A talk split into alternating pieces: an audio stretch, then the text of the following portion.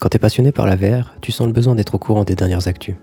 N'étant pas encore populaire au point que l'information arrive toute seule devant tes yeux sans que t'aies rien demandé, tu vas passer une partie de ton temps sur des sites spécialisés dans le milieu, ou mieux encore, sur des forums. En passant des heures et des heures là-dessus, j'ai remarqué qu'une question revenait tous les jours, au point qu'on peut se demander si l'information est vraiment disponible quelque part et si celle-ci s'avère exacte.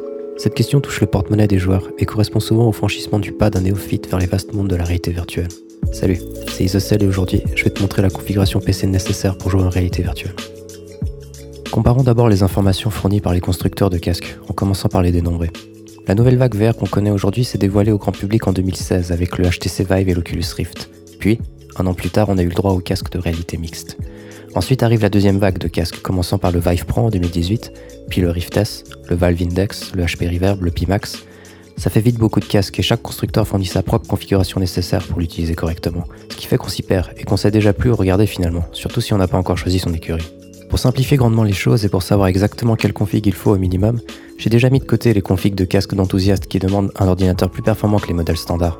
Dans cette vidéo, on s'intéresse à la config minimum pour faire tourner la VR. Il va de soi qu'on va s'intéresser également aux casques PC d'entrée de gamme. J'ai ainsi choisi les casques de réalité mixte, le Vive, le Cosmos, l'Oculus Rift et le Rift S. J'ai ensuite fait une sorte de moyenne de toutes ces configurations minimum et j'en suis arrivé à ce résultat. Ce que tu vois devant toi, c'est pour moi la configuration minimum pour faire tourner de la VR j'ai mis en avant trois composants dans l'ordinateur auxquels il faut prêter une attention toute particulière. Tout d'abord le processeur ou CPU, avec deux modèles issus des deux grands constructeurs Intel et AMD. Ensuite la carte graphique ou GPU, aussi présentée avec deux modèles des deux grandes entreprises Nvidia et AMD. Et enfin la mémoire vive. La vidéo pourrait se terminer ici. Mais il y a cependant quelques éléments qui me gênent. Cette configuration comprend des matériaux informatiques datant de 2014. Si quelqu'un voudrait se faire une configuration PC en 2020, il ne trouvera pour ainsi dire aucun de ces éléments en magasin ou en ligne. J'ai donc pris la peine d'extrapoler ces configurations en trouvant des équivalences au fur et à mesure des années, jusqu'à 2020. Pour arriver à cela, j'ai regardé plus en détail les capacités des composants de notre configuration minimum de base, comme le nombre de cœurs et la fréquence des processeurs, le nombre d'images secondes atteintes par ces cartes graphiques dans divers jeux, leur mémoire vidéo, etc., afin de trouver des composants équivalents dans les générations suivantes. Ce qu'on constate, c'est qu'au fur et à mesure du temps, les composants requis passent du milieu de gamme à de l'entrée de gamme, voire même à la gamme du toaster. Niveau porte-monnaie, le CPU requis de base coûtait 200 dollars en 2016 et celui de 2020, tu peux le trouver pour 100 balles. La carte graphique coûtait 300 dollars en 2016 et celle de 2019 que l'on voit ici se trouve à 150 dollars. On peut en déduire qu'une config VR ready, le terme marketing qu'on utilise pour qualifier un ordinateur paré pour la VR, est devenu très abordable et qu'il ne faut pas penser qu'il faille un ordinateur hors de prix pour y accéder. Ce n'est plus le cas. Pour vous donner un ordre d'idée, j'ai trouvé un ordinateur à moins de 700 balles qui est prêt pour la VR. On n'est clairement pas sur du haut de gamme, mais plutôt dans du prémonté que tu peux trouver dans ton magasin favori d'électronique.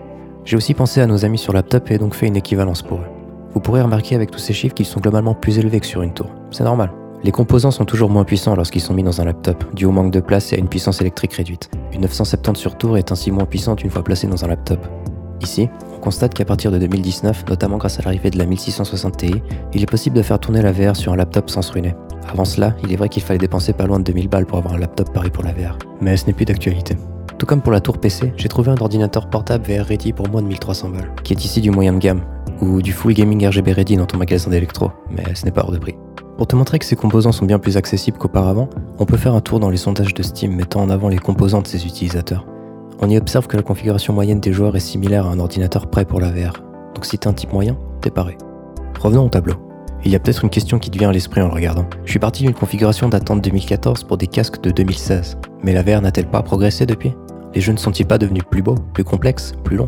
Cela a forcément un coût sur les performances demandées, non? Et si on regarde les derniers gros jeux qu'on peut appeler les AAA de la VR, on tombe sur ce genre de configurations recommandées, qui ne sont pas du tout en adéquation avec ce qui est marqué dans ton tableau Excel torché en 3 minutes. Ce sont des composants haut de gamme, tout ça. J'ai pas du tout le budget, je vais devoir retourner au McDo. Calme-toi. Analysons tout ça. La façon la plus simple de te convaincre, c'est de te montrer qu'avec de multiples configurations simples, tu peux accéder à tout le catalogue VR sans trop de problèmes. Il existe une ressource quasiment inépuisable d'informations concernant toutes les configurations existantes que tu peux imaginer, de la plus basique à une bête de course, testée avec tous les jeux que tu souhaites, afin de savoir quel en sera le résultat. Cette ressource, c'est vous. Il y a un nombre incalculable de let's play et de tests sur YouTube et la plupart d'entre vous postez fièrement votre config PC dans la description de la vidéo ou dans les commentaires, et je vous en remercie. Ça, ça vaut bien plus que des recommandations de constructeurs. Vous fournissez une preuve par l'image que l'expérience fonctionne avec votre matériel, c'est divin. Ce que tu vois ici, par exemple, c'est un mec en train de jouer un des plus gros AAA de la VR, un truc qu'Oculus te recommande un 8700 couplé à une 1080 pour le faire tourner. Pourtant lui, avec une 1060, il le tourne parfaitement. Comment? Et même pas de comment. Il a lancé le jeu, celui-ci s'est adapté à son système et il peut jouer. Autre exemple, Half-Life Alyx, le jeu événement de la VR. Alors évidemment, va falloir faire des sacrifices. Ces gros jeux tournent en low medium avec des configurations de ce genre.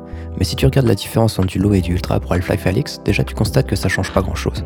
Mais ce que je tiens à ajouter, c'est que les graphismes ne sont pas aussi importants en VR que sur Pancake, donc les écrans standards. L'important c'est l'immersion, de vivre un truc où tu te sens pleinement impliqué et qu'il n'y ait surtout pas d'éléments qui te sortent du jeu. Un de ces éléments c'est les chutes de framerate, donc d'images par seconde. Et tu t'aperçois que même avec une petite config comme celle-ci, il n'y en a quasiment pas. Je vais maintenant te parler un peu de mon expérience et pourquoi tu peux croire ce genre de vidéo. Il y a 3 ans, mon ordinateur correspondait exactement à la config minimum de la VR. J'appréhendais le fait que mon ordi soit pas assez puissant et que je sois frustré de pas pouvoir jouer aux jeux qui m'intéressaient. Et bien pendant plus d'un an, avec mon petit SR Mixed Reality, j'ai pu jouer à tous les jeux que je voulais sans jamais avoir à me plaindre. Je croyais avoir trouvé une faille dans la matrice et que ma 970 était sous coque tellement j'en revenais pas. Il y avait quand même un jeu qui tournait pas bien, Fallout 4, le Crisis de la VR. Fallait vraiment une config de malade pour celui-ci. Mais pour tout le reste c'était parfait. Et ce même si les indices de configuration PC étaient au-dessus de ce que j'avais. J'ai changé de PC parce que je voulais vraiment apprécier la VR et que c'était toujours cool de pouvoir mettre ses paramètres graphiques à fond et d'avoir ainsi un petit quelque chose en plus par rapport à l'expérience que j'avais précédemment. Mais c'est honnêtement pas du tout indispensable pour apprécier ce médium. Je voudrais également te parler d'un autre aspect qui pourrait être rebuté sur la notion de configuration minimum pour la VR. Si t'as jamais essayé ça et si tout était logique dans notre monde, tu pourrais te dire que la config minimum requise pour des jeux PC traditionnels te donnera une expérience similaire en VR. En d'autres termes, si tu as les mêmes composants que les minimums recommandés, tu pourras lancer le jeu mais tu devras mettre tes options qualité graphique minimum pour avoir un framerate pourri et ainsi l'impression de jouer à un jeu sorti il y a 10 ans. Pour la VR, c'est heureusement très différent, comme on a pu le remarquer. La config minimum te permet de jouer au taux de rafraîchissement standard de la VR, c'est-à-dire 90 Hz, tout en utilisant pleinement la résolution du casque. Le tout avec les options entre low et medium uniquement pour les gros jeux. On a donc pu remarquer dans cette vidéo que la config minimum proposée par Oculus est toujours d'actualité et suffisante pour faire fonctionner la grande majorité des jeux VR d'aujourd'hui, AAA inclus. Nous avons ainsi pu observer qu'en 2020, il n'est plus nécessaire d'avoir un ordinateur dit haut de gamme pour pouvoir profiter de la VR. Un ordinateur prémonté gaming est déjà suffisant. Si vous avez un doute, vous pouvez toujours rechercher différentes chaînes YouTube pour vérifier que votre système sera bel et bien compatible avec le jeu souhaité. Je te fournis encore une dernière astuce si tu te poses encore des questions ou que t'es pas sûr de ce qu'il y a dans ton ordi. Si tu veux être sûr que ton ordinateur est prêt pour la VR, tu peux télécharger le Steam VR Performance Test sur Steam. C'est un outil gratuit qui va analyser et tester tes composants et t'indiquer si ta machine est prête à t'en mettre plein les yeux. On a aussi vu qu'il est plus efficace de regarder des vidéos YouTube que de s'appuyer sur la config recommandée sur l'Oculus Store, qui est selon moi un peu exagérée et ne doit donc pas être utilisée comme unique point de repère. Une analogie avec la config minimum des PC Pancake est également à éviter, car leurs standards sont très différents. L'un propose une expérience bas de gamme et frustrante, tandis que l'autre est agréable et reflète ce que les développeurs ont voulu te faire ressentir en jouant à leur œuvre. On arrive à la fin de cette vidéo. C'était Isocel et j'espère t'avoir aidé au niveau des configs PC et de la VR. Allez, salut